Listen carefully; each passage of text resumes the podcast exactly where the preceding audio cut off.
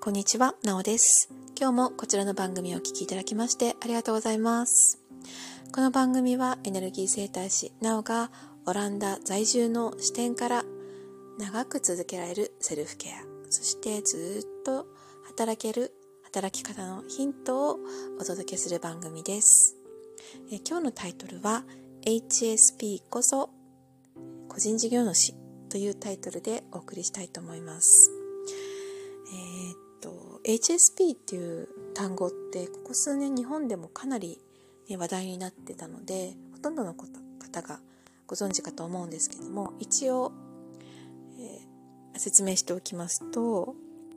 あの1996年にアメリカの心理学者の方が著者著書の中で HSP のことを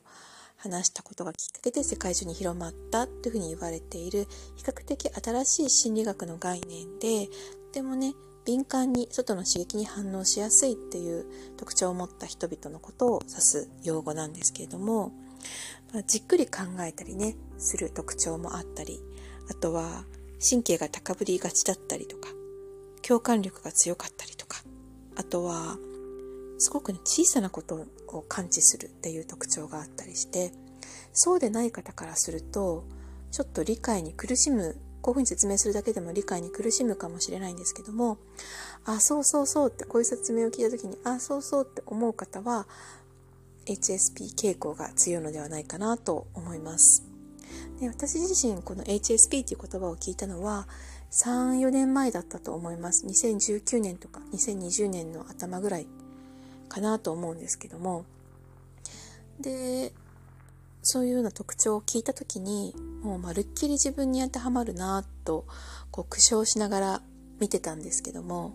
そういうことをね改めて客観視した上であ結果的に自分は個人事業主を選んでいてああよかったなっていうのをね感じるとともに自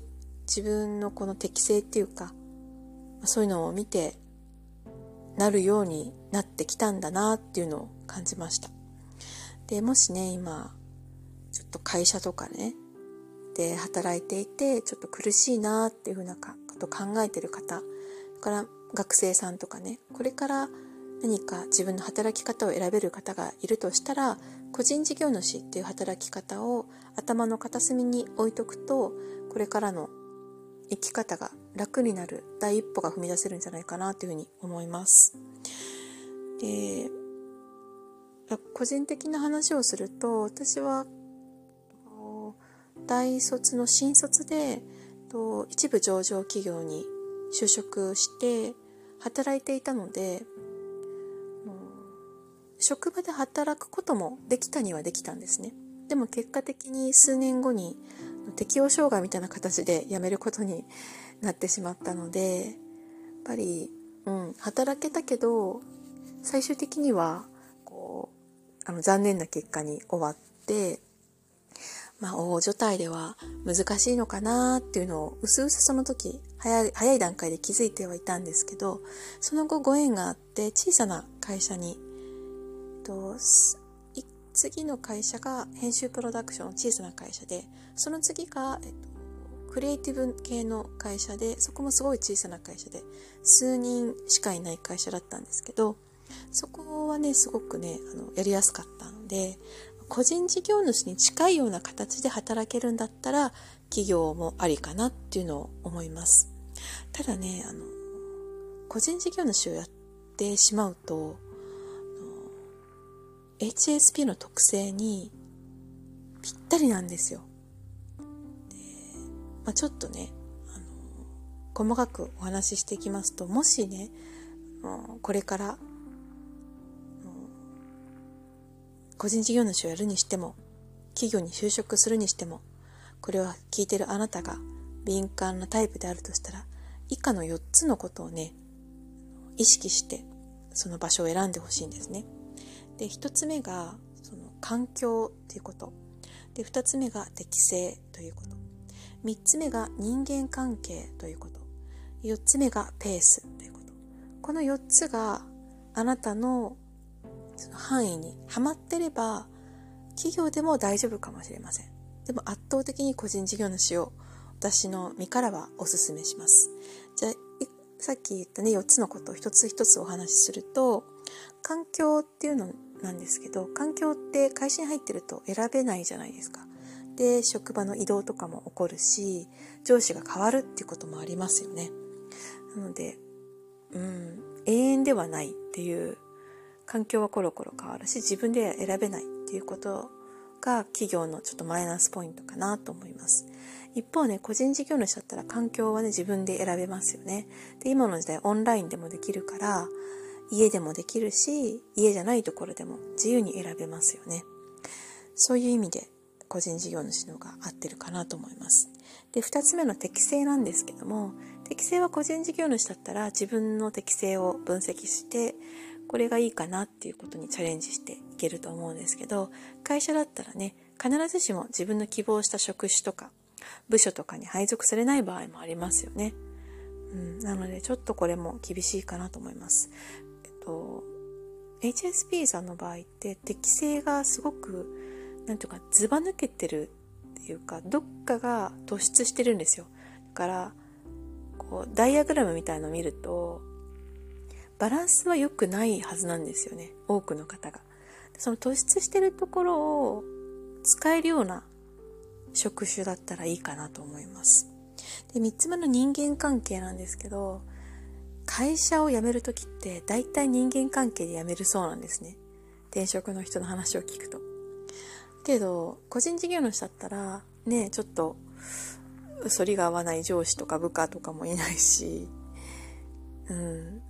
行きたくない顧客の接待とかもないですし、なので、そういう個人事業主の人間関係ってストレスはゼロなんですね。なのでこれも個人事業主に軍配が上がるかなと思います。そしてペース、4つ目のペースなんですけども、ペースばっかりはね、会社ではもう決められた納期っていうのがあるので、それ納期のために生きてるっていう感じじゃないですか。仕事が全部が回っていく。個人事業主だったらそのペースも自分で選ぶことができますよね。例えば、仕事をしてるけど、子育て中とかだったら、週に何日働いて週末は休みにするとか、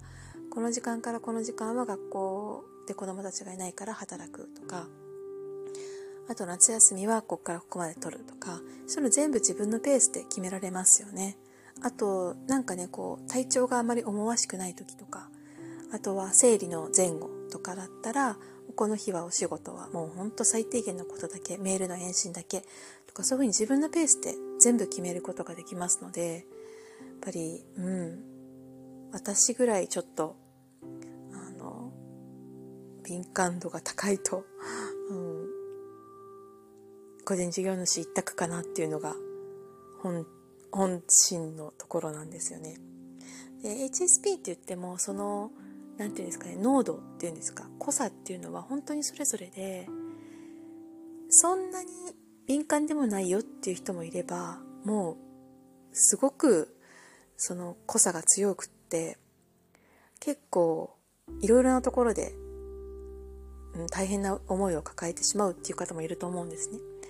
で、その濃さが濃ければ濃いほど個人事業主がおすすめかなと思います。うん。で、自分がちょっと敏感かなっていうふうに思ってる方いらしたら、例えば学生さんとかだったらね、これから個人事業主になるために会社に入ってスキルを磨くっていう道も考えられますし、もしあの会社入る気がなくて、これから個人事業主になりたいっていう方だったら、それに向けて今すぐ活動をすることの方がね、将来の自分のためにもなりますよね。なので、